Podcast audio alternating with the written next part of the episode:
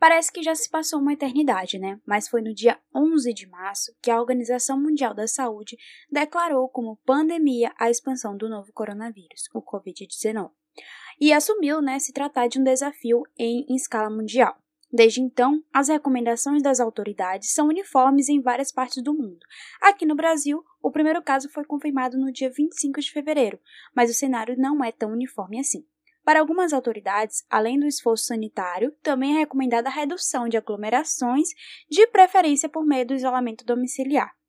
Já outras defendem o afrouxamento do isolamento para garantir que a economia não sofra um colapso. Entre as variadas repercussões da nova rotina estão as preocupações sobre os limites de ação no âmbito do contrato de trabalho. Para falar sobre este tema, que é extenso, né? A conversa de hoje será com duas advogadas, Vanessa Leal, que é especialista em direito trabalhista, e Lorena Marques, que trabalha diretamente com o direito previdenciário. Olá, para você que me ouve de algum ou de qualquer lugar desse mundão de meu Deus. Muito obrigada pela sua atenção. Pode ir tirando os sapatos e ficando bem à vontade enquanto eu trago uma xícara de café para você. Aqui você pode encontrar muitas dúvidas e nenhuma resposta algumas reflexões e várias miudezas da vida. Eu sou Graça Sá e esse é o podcast Café, Canela e Conversa. Meninas, sejam muito bem-vindas. É um prazer conversar com vocês. E é muito importante, né, a gente abrir esse debate, porque eu sei que muita gente deve estar cheia de dúvidas nesse momento. É um bombardeio de informações e de desinformações. Então, tenho certeza que a gente vai ajudar muita gente. Antes de começar, eu queria pedir para vocês se apresentarem, né? Olá, pessoal. Eu me chamo Vanessa Leal. Eu sou sócia do escritório de advocacia Argolo Fonseca e Leal Advogados e sou especialista em direito e processo do trabalho, atuando na área desde 2012. Muito bem, Loreninha. Oi, meu nome é Lorena. Eu sou advogada e tenho focado muito a minha atenção nos estudos de direito previdenciário, ainda mais focada né, nesse tempo de, de coronavírus, a gente precisa estar sempre antenado a essas mudanças. Então, de novo, sejam muito bem-vindas. E eu queria começar com uma pergunta, né? Com essa nova rotina imposta pelo Covid-19 e é, o que a gente não sabe muita coisa, e essa nova medida provisória e a medida provisória 927 mudaram algumas regras do direito trabalhista, né? No entanto, muitos outros previstos na CLT continuam valendo. O que realmente mudou e o que segue valendo? Bom, com a propagação do coronavírus em escala mundial, é, veio um cenário de insegurança jurídica e econômica que nós nunca vimos antes. E com isso, a necessidade de enfrentamento não apenas da pandemia, mas também de pensar na preservação do emprego e da manutenção da renda. É, nesse cenário, em março de 2020, foi editada essa medida provisória, a 927, que dispõe sobre as regras excepcionais. Excepcionais que eu digo porque são exceção, né? Que poderão ser aplicadas às relações de trabalho enquanto durar o estado de calamidade pública, que foi decretado uhum. em 20 de março de 2020. Né? Então, assim, é, o que é importante fixarmos é que essas regras têm validade temporária. É, e aí, nesse cenário, é importante a gente destacar que essas medidas se aplicam a relações ordinárias de emprego e podem ser estendidas a trabalhadores temporários, rurais e empregados domésticos, né, que é uma relação muito comum na sociedade da gente. É, então, foram definidas algumas medidas relevantes. É, a gente tem o teletrabalho, que é mais conhecido como home office, que é a possibilidade de um empregado exercer as atividades dele remotamente, ou seja, de sua casa, tá? É, a gente tem uma outra medida também, que é a antecipação das férias individuais. Elas devem ser avisadas ao empregado com dois dias de antecedência, é, devem ser superiores a cinco dias, e o mais importante para o empregador, né, nessa, nessa tentativa de adotar medidas que ele continue sustentando o próprio negócio. Essas férias podem ser pagas até o quinto dia útil do mês subsequente. Ou seja, se eu dou férias ao meu empregado agora em abril, até o quinto dia útil de maio eu preciso pagar as férias e um terço constitucional das férias eu vou poder pagar até 20 de dezembro, que é quando se paga a primeira parcela do 13 terceiro. Para empresas maiores também, a gente tem a possibilidade da concessão de férias coletivas e a gente tem também antecipação e aproveitamento de feriados, ou seja, É, é, como se o empregado pudesse gozar os feriados não religiosos nesse período de distanciamento social, e aí ele fica autorizado a trabalhar nos feriados, ou seja, hoje, uhum. 21 de abril, né? É como se no distanciamento eu já aproveitasse esse feriado e hoje, se não houvesse ainda o distanciamento, eu trabalharia normal para compensar o, o, o, gozo antecipado. Tá? Em relação a essas férias coletivas, o pagamento é, segue a mesma regra do pagamento das férias individuais, né? Segue a mesma regra, e mas assim, as férias coletivas, você tem que ter um grupo determinado de empregados, né? que você vai agir com, essa, com essas férias coletivas antecipadas e tem a comunicação para o sindicato. Entendi. Tem as formalidades, né, para cumprimento. É, uma das medidas também é a questão do banco de horas. Né? Basicamente, o empregado trabalha menos agora, ou não trabalha, conforme for acertado, e trabalha mais depois para compensar. Esse trabalhar mais depois tem que ser cumprido num período de 18 meses, mas só quando acabar a calamidade pública. E a compensação pode ser a partir, é, até duas horas diárias, porque o limite máximo de trabalho por dia para o empregado é de 10 horas. Né? E, e é importante destacar também que esse acerto da compensação né, do banco de horas ele tem que ser feito mediante acordo coletivo ou individual formal, ou seja, precisa haver uma formalização com o empregado, tem que haver um, um, um, documento escrito. O empregador não pode simplesmente decidir e determinar, né? Tem que haver esse acordo. Não, não. Na verdade, ao empregador foi, foram concedidas essas medidas que, de fato, é, é, facilitam e dão um pouco de fôlego para que ele se reorganize nesse período né, de de pandemia, de distanciamento e de muitos decretos municipais que determinaram o fechamento de comércio, de bares e restaurantes, mas ele ainda precisa seguir determinadas regras, porque o empregado também não pode ficar à mercê de uma vontade unilateral. Então, alguns requisitos sempre têm que ser seguidos em cada medida dessa. Certo. E eu sei que, assim, no direito do trabalho, a premissa fundamental é de que os riscos das atividades econômicas recaem sobre o empregador, né? Mas, em caso dessa pandemia, são muitas as dúvidas em relação às ações que são autorizadas pela legislação trabalhista e, como você falou, até as, os decretos em, eh, municipais, né? Em caso de home office, por exemplo, esses benefícios, como vale alimentação, vale transporte, o plano de saúde, eles seguem valendo ou podem ser reduzidos ou até cortados pelo empregador? Tá. É importante destacar uma coisa aqui. Essas medidas todas, né, que prevêem o acerto entre o empregado e o empregador para qualquer uma dessas medidas, elas vão valer sobre qualquer acordo coletivo anterior nesse período de validade da medida provisória. Mas não quer dizer que qualquer acordo pode ser feito, porque sempre vamos ter que respeitar a Constituição Federal, tá? Uhum. Dito isso, com relação ao, ao home office, é, eu acho que a questão do vale de transporte é um pouco lógica, porque se o empregado vai Sim. trabalhar na sua casa, o vale de transporte é dispensável, né? Mas com relação a vale alimentação, vale refeição, é, nós temos controvérsias, né? Porque é, não é um benefício previsto na lei, mas geralmente ele é previsto nos acordos coletivos. Se ele está previsto no acordo coletivo, ele deve continuar sendo pago, tá? Ou mesmo, com, mesmo sendo acordo individual com o empregado, ele vai continuar uhum. sendo pago, ainda que ele esteja em home office. A mesma coisa o plano de saúde, o benefício deve ser mantido. E quando você fala é, acordo coletivo, também envolve o sindicato. Sim, sim. Hoje em dia, a maioria dos, das categorias tem já o seu sindicato representativo e já tem o acordo coletivo ou até a convenção coletiva, né? Que já determina sobre porcentagem de adicional noturno, sobre vale alimentação, sobre plano odontológico, plano de saúde. Essas regras seguem no home office.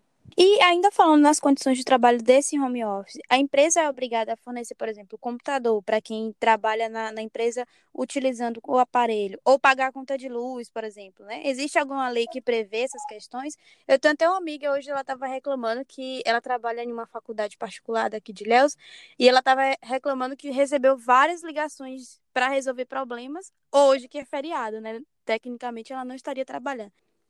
Na verdade, essa é uma realidade de todos nós que estamos fazendo o distanciamento correto, né? Porque a maioria de nós trabalhava fora e hoje estamos em casa, com redução de jornada, com redução de renda e aumentando as contas da casa. né? Conta de energia, conta de água, enfim, é uma realidade agora. É, com relação à infraestrutura do home office, a própria medida provisória determina que seja firmado um contrato escrito e prévio, né? Ou se não for prévio, até 30 dias da data da mudança do trabalho, né, para home office, é, determinando de quem é a responsabilidade para aquisição, manutenção ou para fornecimento dos equipamentos tecnológicos e da infraestrutura. Porque o home office a gente entende que a pessoa vai precisar de um telefone, de uma internet, vai consumir energia, etc. Uhum.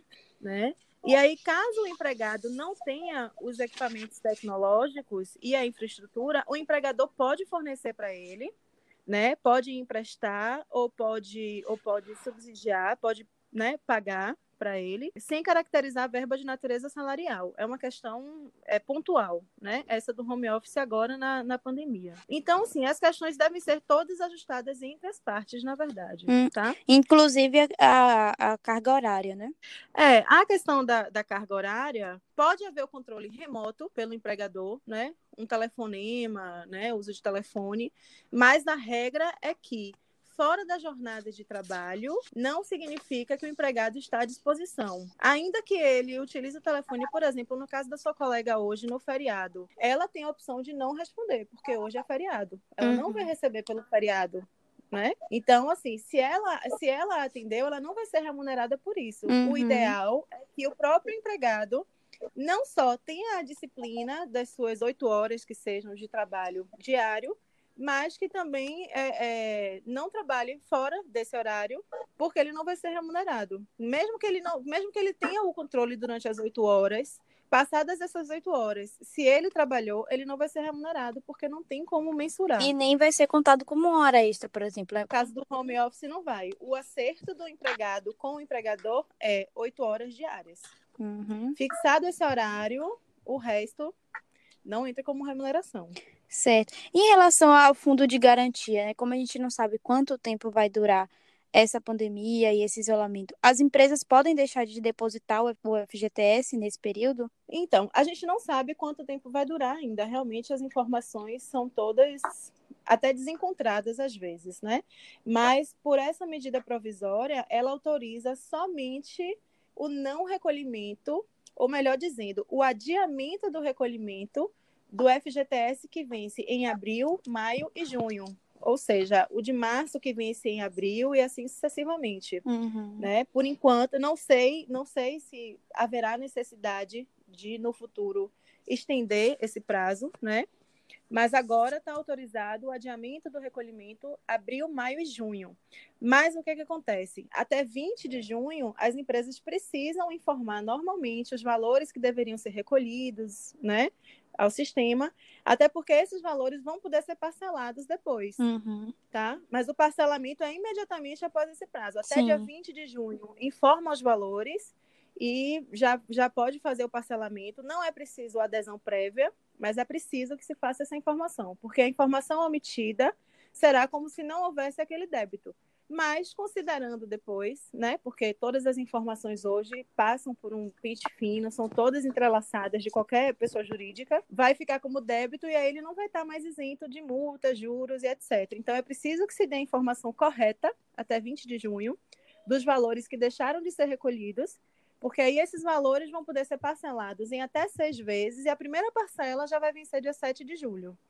Eu mas, acho que nesse ponto também dá um fôlego para a empresa. Sim, mas ele não precisa pagar nenhum tipo de juros, não. É, é, como é um acordo, né? Então ele. Não, se ele atender a esse requisito de não de passar as informações dos valores até 20 de junho, esses valores que forem informados estão isentos de multa e juros e o parcelamento também é sem multa e juros. Pronto. Acho que sanou bem essa dúvida aí. Uhum. É, em caso de uma possível contaminação, né, de um funcionário que está indo trabalhar normalmente é, quais são os direitos que ele continua tendo durante esse período, né, que ele estiver doente? É, o empregado contaminado, ele vai cumprir os procedimentos de isolamento social, né, acompanhado pela Secretaria de Saúde, porque, na verdade, o que nós né, estamos vivendo hoje é o distanciamento social. Passa a ser isolamento na medida em que eu me contamino e preciso realmente fazer um isolamento, inclusive dentro da minha própria casa Por exemplo, na minha realidade, se eu me contaminar, eu preciso ficar isolada no meu quarto e me isolar das demais pessoas da minha casa, tá? Uhum. E isso, isso é, pelo menos aqui na nossa realidade de Ilhéus, é, como eu já, já acompanhei alguns casos, eu sei como é a realidade, a gente informa a, a Secretaria de Saúde, a Vigilância Sanitária, eles fazem um monitoramento. Conforme o agravamento ou não dos sintomas, eles vêm fazer a coleta para o teste, né, do, do Covid-19. Senão, vai, a gente vai cumprir aquele isolamento de 14, 15 dias. Esse isolamento, ele, a gente recebe um atestado da própria Secretaria de Saúde, e aí, nesse ponto, é, é importante a gente dizer que é, para ter o afastamento por atestado, não é qualquer médico. É, uhum. a, é o órgão gestor de saúde, ou seja, a Secretaria de Saúde, quem vai me fornecer o atestado médico e eu vou ter esses dias abonados normalmente. Eu não vou perder nenhum direito. E torcer para que tudo dê certo e ele se recupere, né? Exato, exato. Com certeza. direito trabalhista e direito previdenciário caminham juntos, né? Nesse momento de crise, o governo liberou aí o pagamento de 600 reais, né, do, que ele chamou de auxílio emergencial, para uma parte específica da população. E aí eu quero saber como funciona isso. Olha, Graça, apesar da gente estar tá falando de um auxílio, né? É, às vezes as pessoas acham que esse é um auxílio da Previdência. Então é bom a gente esclarecer que ela não é um, um benefício previdenciário. Né? Porque todo benefício previdenciário a gente supõe uma contribuição. E nesse caso, a gente sabe que não está tendo nenhuma contribuição prévia, não depende de contribuição. O governo estabeleceu um valor que é uma forma de auxiliar essas pessoas que não tem uma renda fixa, que é diferente dos empregados formais que têm seu salário fixo no mês. E aí a gente está falando das pessoas que estão desempregadas, dos microempreendedores individuais, dos informais, né, de uma forma geral. Mas, assim, além dessas pessoas, esse auxílio, nesse primeiro momento, ter sido para essas pessoas, é preciso também preencher outros requisitos, como a idade de 18 anos, a pessoa não pode ter nenhum emprego formal e precisa também ter um limite de renda aí, um limite né, da renda familiar, ou de meio salário mínimo por pessoa, ou uma renda familiar mensal, que seria no total de R$ 3.135. E, além disso, ela não pode ter tido rendimentos em 2018 acima de 28 mil e alguma, né, um valor específico. Mas veja, esse auxílio emergencial agora, nesse primeiro momento, foi somente para esse grupo de pessoas. Que é uma forma, né, de auxiliar mesmo. Isso. Esse é um auxílio justamente emergencial, é o próprio nome, né? Ele veio como uma forma de suprir a renda das pessoas que estão nas ruas e que normalmente têm uma renda, né, de é, que trabalham vendendo alguma coisa, trabalham na informalidade, né? E não tem mais como porque as pessoas não estão circulando na rua, né? Então esse uhum. é o uhum. propósito do benefício nesse primeiro momento. E você falou uma coisa que agora faz realmente sentido. Porque eu sou microempreendedora individual e quando eu fiz o cadastro eu me questionei por que, que eles pedem o CPF e não o CNPJ da, da, da microempresa. Justamente porque não é algo previdenciário, é um auxílio imediato. Isso. E, e até o próprio MEI, ele está ligado ao CPF da pessoa, ele é a própria pessoa, né? Se confunde nesse caso aí a, a pessoa. Esse CNPJ, de forma assim técnica, ele é, ele é meio ficção. Ele, na realidade, pela lei, ele não deveria ter, mas isso é uma forma de organização. Você tem o CNPJ como uma forma de organizar e diferenciar o que seria né, a pessoa física e o que seria o MEI. Nesse caso aqui, a gente, por exemplo, que tem uma, uma região que tem muitos pescadores, marisqueiros, esses trabalhadores uh, e os próprios trabalhadores rurais, eles não entram né, nesse benefício. Por quê? Olha, é, justamente, infelizmente, nesse primeiro momento, eles não entraram. Existe esses trabalhadores pescadores, como você falou, eles são segurados especiais e eles não vão ter direito nesse primeiro momento a esse auxílio emergencial. Mas já existe um projeto de lei que está sendo votado, já passou pela Câmara é, e está sendo votado para garantir esses direitos e ampliar o acesso para mais pessoas. E aí, é, nesse, nesse caso, eles vão abranger os pescadores, os marisqueiros, os trabalhadores rurais, as é, manicures, as diaristas, todas essas pessoas vão ser abarcadas também por, esse, por essa nova lei que vai estar tá sendo votada. Inclusive, isso é uma coisa, esse é um ponto bem importante da gente tentar tocar no assunto, porque às vezes a gente tem parentes ou amigos, né, vizinhos, que são trabalhadores rurais, que estão nessa situação, que não têm direito ainda ao benefício, e algumas pessoas podem acabar pedindo auxílio sem saber. Sim. Aí o que acontece? quando a pessoa vai fazer o auxílio, vai pedir o auxílio ou no site ou no aplicativo, ela faz uma autodeclaração. Ela tem uns pontos, tem um, um, uns quadradinhos, né, para ela assinar lá, e nesse ela vai dizer o que, é que ela é. Se ela é desempregada, se ela é informal, se ela é MEI. E aí, se algum trabalhador rural, ou por exemplo, pescador, for e assinalar e assinar, porque é a autodeclaração pelo site, ele vai fazer uma declaração falsa. Aí o que acontece? Esse tipo de, de, de profissão, ele é segurado pelo INSS de acordo com a comprovação da atividade dele. Olha o problema que ele pode gerar no futuro, uhum. se ele simplesmente agora está fazendo uma declaração que ele é MEI e, na verdade, ele é pescador. Então, vai ter depois alguma divergência, ou pode ter alguma divergência no sistema, e ele fique impossibilitado de, no futuro, receber ou um auxílio-doença ou a própria aposentadoria. Então, é preciso ter cuidado nesse momento para poder fazer, lógico, o cadastro para quem realmente precisa e para quem está contemplado na lei. Então, assim, vai sair uma nova lei, já está sendo é, votado, né? E a gente tem, tem que ter um pouquinho de paciência que vai sair. É lógico que a gente queria que saísse para todo mundo de uma vez só, mas nem tudo que a gente quer a gente pode, né? É verdade. Então a gente tem que ter paciência também em relação a isso. O que acaba acumulando, né, o sistema.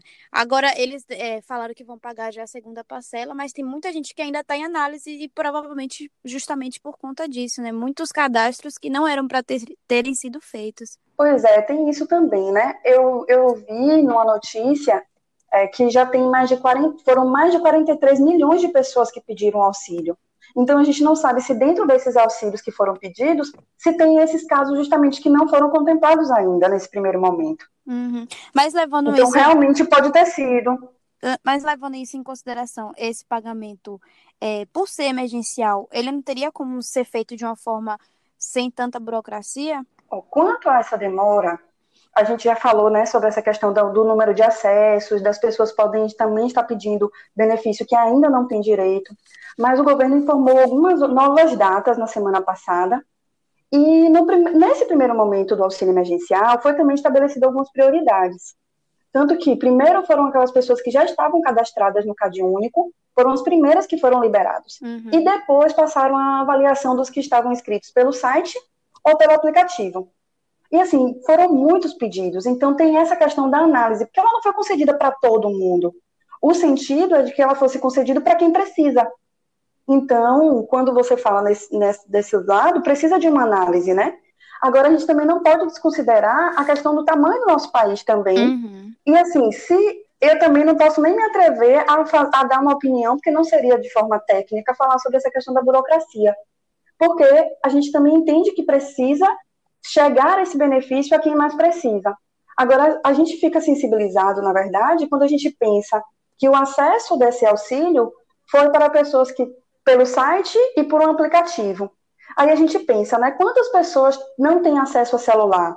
Quantas pessoas não têm acesso à internet, né? Sim, por mais que eles tenham facilitado, né? As colaboração com as empresas de telefonia que liberaram ou baixar e se cadastrar no aplicativo gratuitamente, sem cobrar é, uso de dados, mas não é a realidade de todo mundo ter celular, né? É, o auxílio é justamente para as pessoas de baixa renda, né? Também, e para as pessoas que estão precisando nesse momento que estão sem trabalhar. Então, assim, um, algumas pessoas realmente não têm esse acesso nem a celular, né? E, assim, o que é que também a gente viu na prática, o que estava acontecendo? Algumas pessoas, principalmente idosos, não conseguem fazer porque não sabem mexer no aplicativo, né? Não têm esse acesso. E aí algumas pessoas estavam se aproveitando e cobrando para poder realizar esse cadastro, o que é um absurdo, né? Porque assim, é um cadastro que não exige nenhum conhecimento técnico, uhum. porque assim, o advogado ele, ele cobra é, o trabalho dele, porque existe um trabalho técnico, existe tempo de estudo, né? Com certeza. Então assim, só que um trabalho de você fazer um cadastro não é um trabalho técnico não é um conhecimento específico que a pessoa precisa é ter. É basicamente saber e ler, aí né? a gente também, pois é, e saber apertar os botões corretos, né, na verdade. E assim, a gente também fica se perguntando sobre essa questão, né, nesse momento tão difícil, o respeito, né, o, o amor ao próximo também, né, de você, a solidariedade, no mínimo, né, que a gente também precisa ter nesse momento de, de pandemia, no momento de dificuldade que a gente está passando.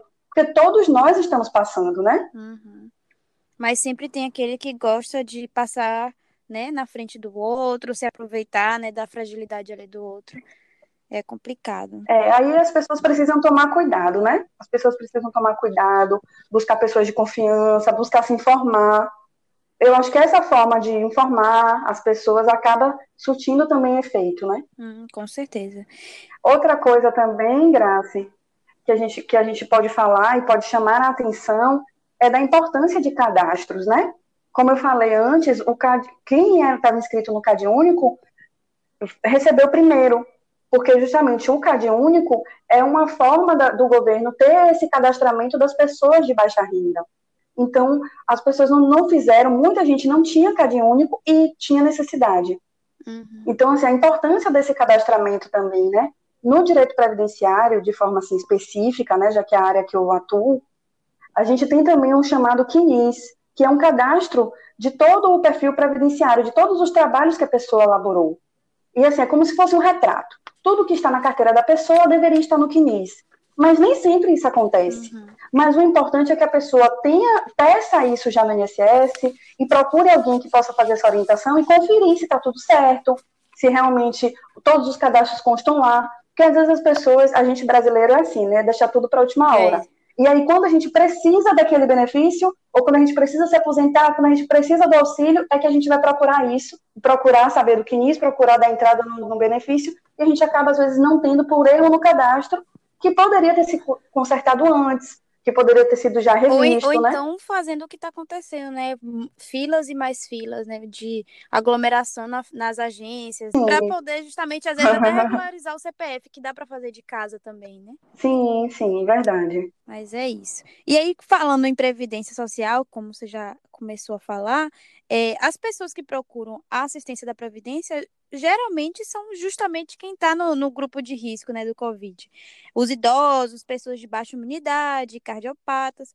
E, diante disso, o INSS e o Ministério da Economia já anunciaram medidas para proteger esses mais vulneráveis? Então, já fizeram as medidas sim. A, a medida mais visível, né, nessa época de pandemia, foi, foi a suspensão dos atendimentos as agências foram fechadas, não existe atendimento mais na agência por enquanto, né, estão suspensos, mas os canais de comunicação continuam funcionando. Então, o INSS tem tanto o canal do meu INSS, que é no site, e o 135, que é via telefone.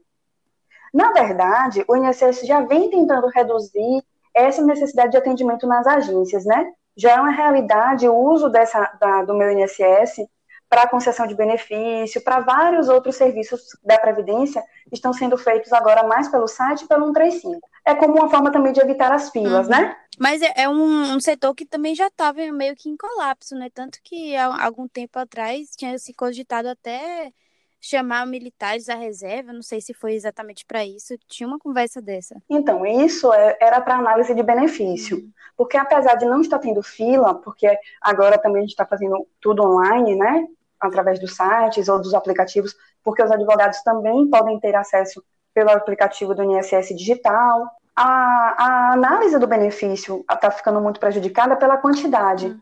Então, por isso que se cogitou né, de, de chamar os militares ou chamar aposentados, mas não é para o atendimento ali presencial, é para a análise do benefício, a análise a análise interna mesmo do trabalho. Entendi. E aí... Porque realmente está muito acumulado, né? E aí, no caso, agora, como não está funcionando, é... como que as pessoas vão comprovar com o INSS fechado? Oh, no caso, por exemplo, de auxílio-doença, a lei já autorizou o pagamento de um salário mínimo mensal durante os três meses né, da pandemia, para quem está requerendo auxílio-doença. Aí, o que, é que a pessoa vai fazer? Ela vai requerer o benefício doença pelo 135 ou pelo meu INSS, que é pelo site, e ela vai juntar o laudo médico que atesta aquela incapacidade dela. Uhum. Então, assim, essa análise, essa análise do benefício vai ser feita todo online. A pessoa não vai precisar se dirigir lá. Ela não vai fazer perícia. Então, por enquanto, nesses três meses, ela não vai fazer perícia, vai ser feita uma análise desse laudo que foi juntado, e aí eles vão deferir ou indeferir o benefício daquela pessoa. É preciso tomar cuidado quando for juntar esse laudo, né? Porque ele precisa estar legível, não pode estar com rasura, ele precisa conter os documentos, a identificação do médico, o CID da doença, alguns requisitos que ele precisa ter para análise também correta do, do, do INSS, né? Uhum. E os pedidos de prorrogação do auxílio, como que vai funcionar? Olha, os pedidos de prorrogação, os que já estavam agendados, né, já estava com agendamento, eles vão ser prorrogados automaticamente. E os pagamentos vão continuar normalmente, porque as perícias foram cessadas, né? As perícias também foram suspensas. Junto com o atendimento, a perícia também não está acontecendo. Mas se o benefício foi cessado, né, foi cessado antes o benefício, a pessoa não tinha pedido a prorrogação, aí vai continuar cessado. Agora, se ela tiver um novo laudo, ela vai poder fazer um novo pedido e passar pelo mesmo procedimento que eu tinha falado antes, juntar o laudo e aguardar a resposta, né, uhum. né, da análise. Entendi. Vanessa? Oi, tô aqui. Bom, meninas, para encerrar, né, para também não ficar muito longo o nosso papo, é, a gente olha para exemplos de outros países e vê algumas medidas diferentes, de certa forma, sendo tomadas, né? Tanto no âmbito econômico quanto na questão do distanciamento social.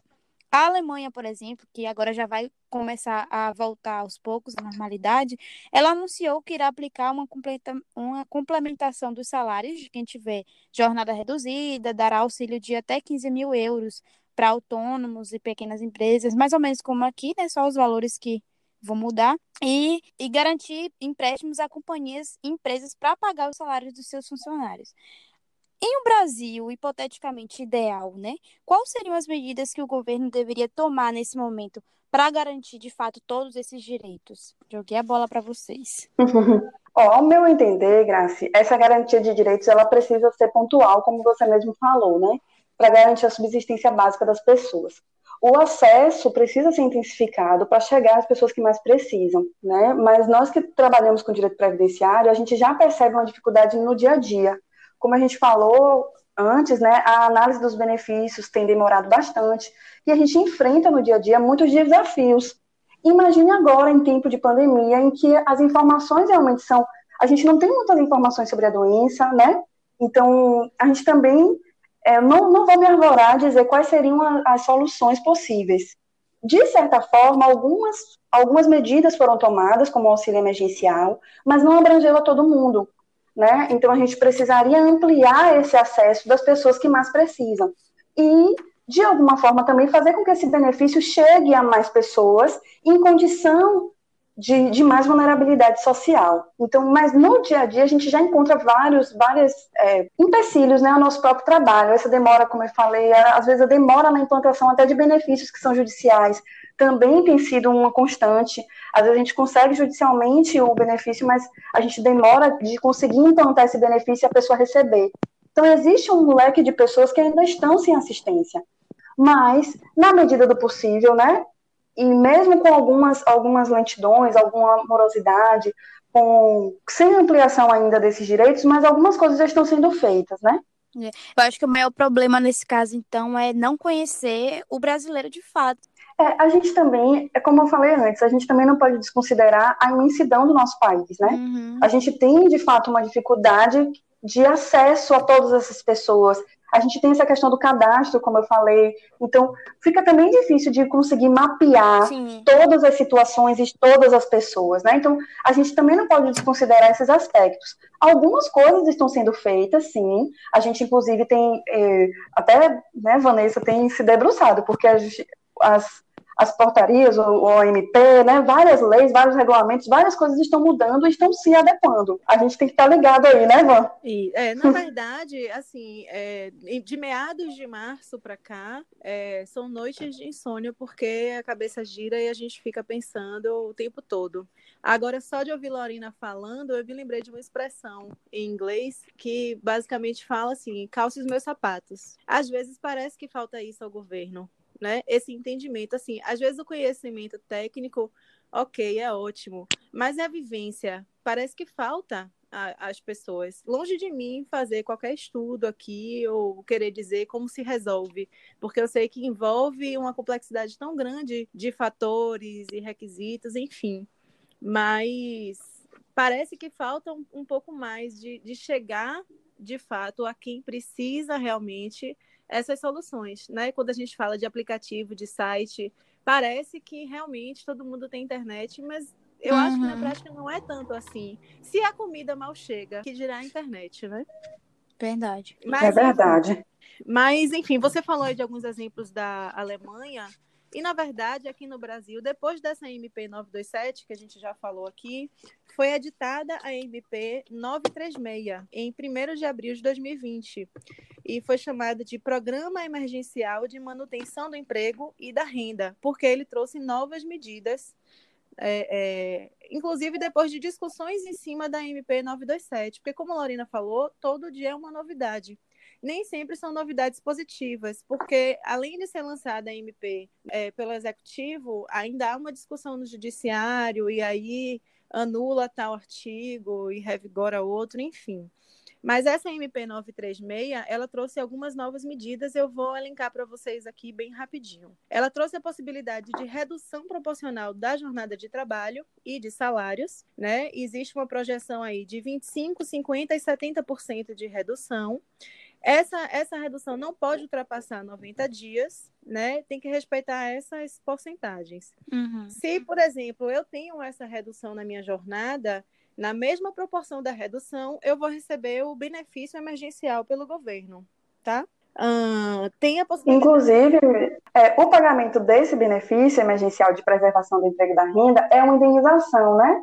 E ela vai ser recebida quando, justamente quando reduziu a jornada, ou, ou, foi, ou foi o contrato de trabalho foi suspenso, nessa mesma medida ele vai receber o benefício emergencial como se fosse uma complementação do governo. Então, assim, a empresa vai também ter que informar e dentro de 30 dias o governo vai pagar essa diferença, dessa, essa diferença salarial. É isso, porque tem a possibilidade da redução proporcional de jornada, mas tem a possibilidade também de suspensão temporária do contrato de trabalho, tá? É, então, voltando, a redução pode ser de 25%, 50% ou até 70% da jornada e do salário, e na mesma proporção de redução, o governo complementa. E no caso da suspensão temporária do contrato de trabalho, que também tem que ser acordo entre as partes, mas dessa vez não pode ultrapassar 60 dias e pode ser feito em dois períodos de 30, se assim for decidido.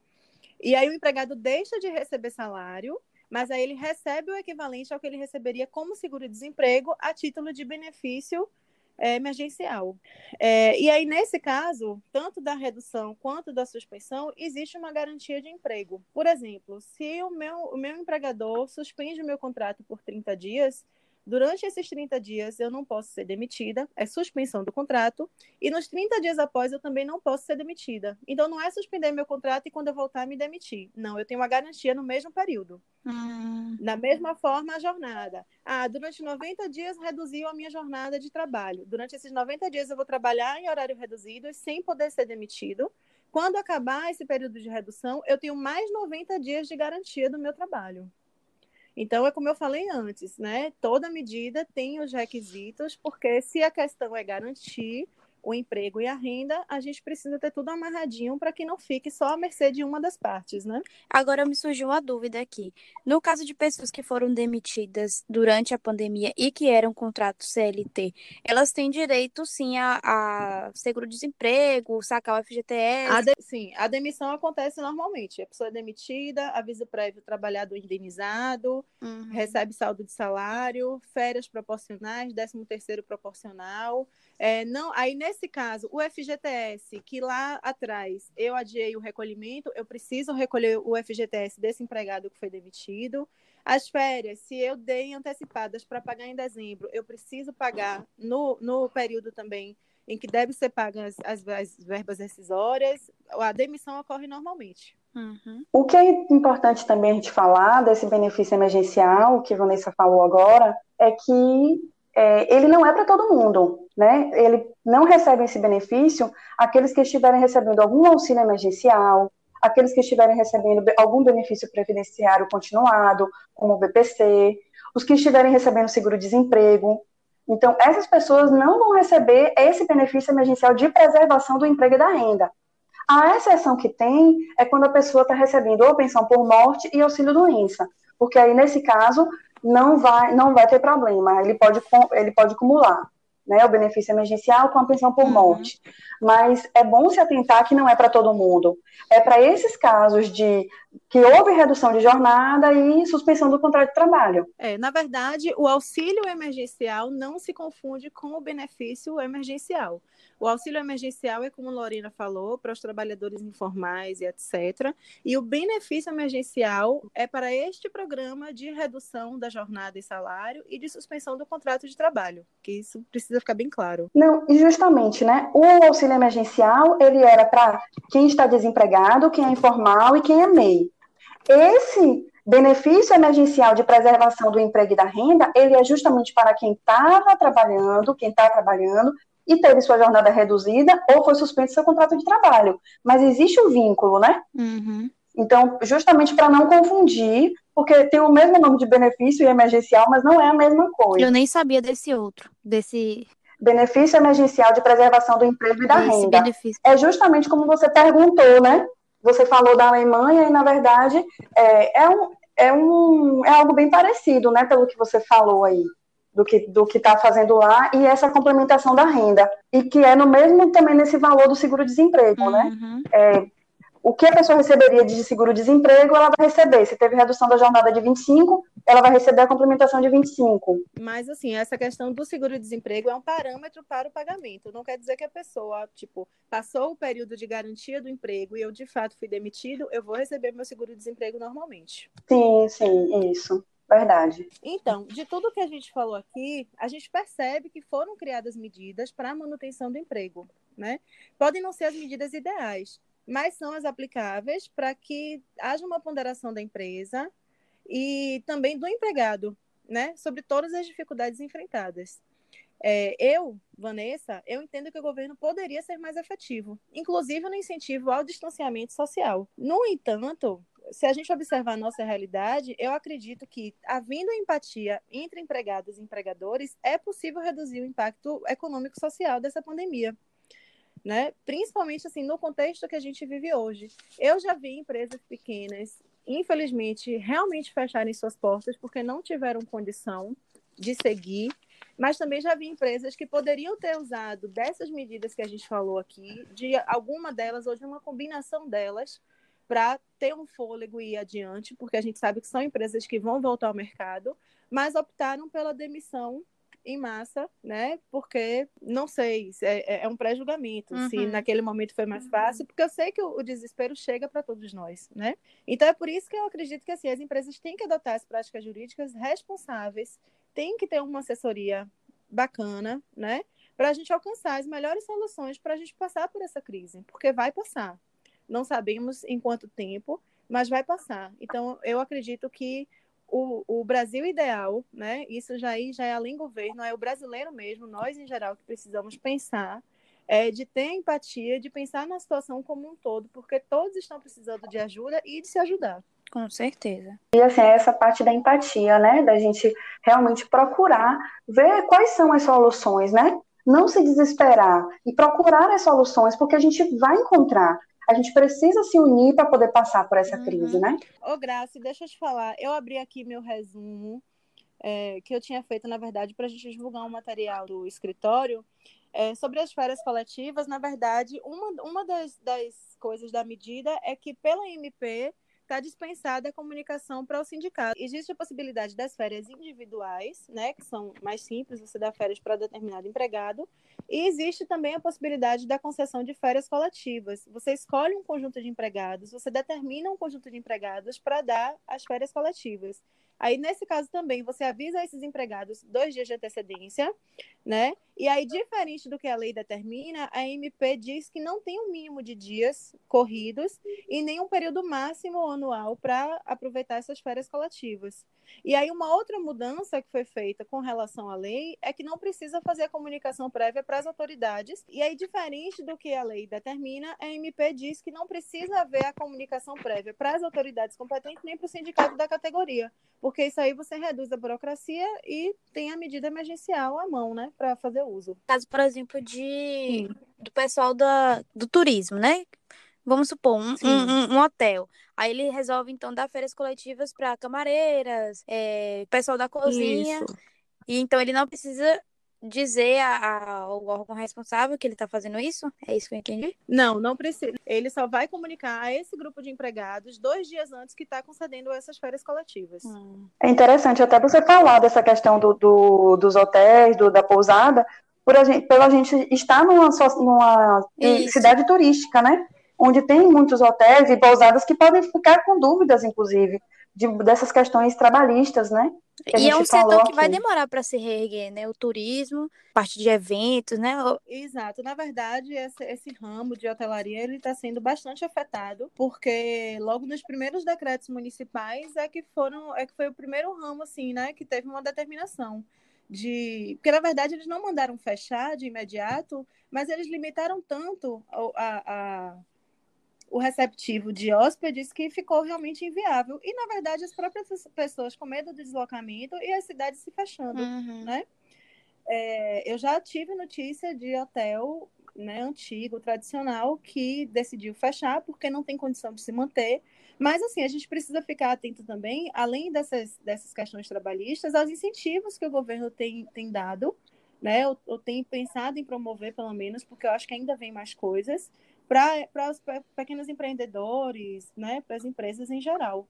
Uhum. É, e fora da área do direito, eu vi uma, uma promoção de um, um outro hotel que eu achei interessante, aí já, já é mais da área comercial, de consumidor, mas que eles estavam vendendo vouchers é, por exemplo, um voucher de 299 reais para não sei quantas diárias. É um valor abaixo do que eles praticam, mas é uma forma de fazer um De garantir, né? Muita gente tem feito isso. Exato, porque na verdade a gente está no momento de se reinventar. Para pelo né? menos pagar gente, aquelas despesas gente... ali, né, do mês. Exato, para ter um fôlego para né, passar por esse momento, porque a gente precisa acreditar que não vai ser eterno, não vai. Realmente não vai. Esperamos que não. Muito obrigada pela participação de vocês. Acredito que esse episódio, esse episódio vai ajudar muita gente que está né, com essas dúvidas em relação tanto ao benefício, ou ao, ao seu próprio emprego, ou aos seus funcionários. Então, muito obrigada por vocês disponibilizarem esse tempinho e conversar um pouquinho com a gente. Olha, para mim foi um prazer, Graça. Gostei muito. Eu, acho, eu espero também que a gente tenha colaborado e que sirva para as pessoas se atualizarem do que está acontecendo, para pensarem né, sobre todo esse problema que a gente está enfrentando e que a gente tenha essa, essa humanidade também, né, que a gente desperte nessa experiência que a gente está vivendo, é, buscando mais informações e buscando se conectar também com os outros, com, com o próximo, né? Obrigada também pela oportunidade. É, Graça, eu vou lhe confessar que deu um friozinho na barriga, não tenho experiência com isso, mas agora o meu sentimento é de gratidão a você pela oportunidade e talvez acho que a Deus por poder passar para as pessoas alguma informação, porque a gente falou aqui algumas vezes sobre a questão da empatia e é uma coisa que eu procuro trazer para minha vida. Quando a Larina falou, né, das pessoas que estão tentando ganhar dinheiro fazendo esse cadastro para o auxílio emergencial, elas estão perdendo uma oportunidade muito boa de serem solidárias, de terem, de terem empatia pelo próximo, né? Então, eu acho que aqui a gente cumpre um pouco dessa função, de levar informação ao outro, de dar um pouco de alívio né, para as pessoas que estão desinformadas e precisam e não sabem a quem chegar. Eu espero que a gente tenha ajudado muita gente. Com certeza ajudamos. É, e foi gostoso. No final das contas, foi Enfim, bom. Obrigada pela oportunidade, vocês. Obrigada a vocês.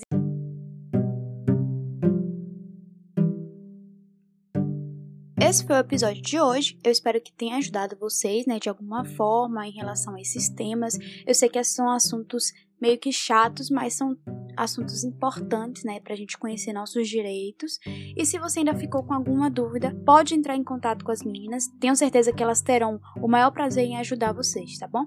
O arroba delas é Lorena é arroba lorenamarques.adv e Vanessa arroba afladv, tá bom? Antes de encerrar esse episódio, eu quero deixar duas dicas para você. A primeira é a dica de um filme para você ver, né, durante a quarentena. E é o filme Um Milagre da Cela 7.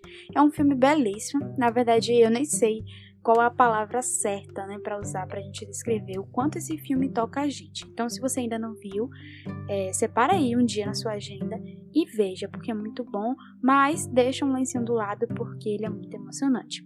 E a segunda dica é: experimente coisas novas, independente do que seja, gente. Vai devagar, mas começa, tenta algo novo, né? Até, sei lá, mudar os móveis de lugar. Isso dá um gás na gente. E se puder, claro, fique em casa. Um cheiro e até semana que vem.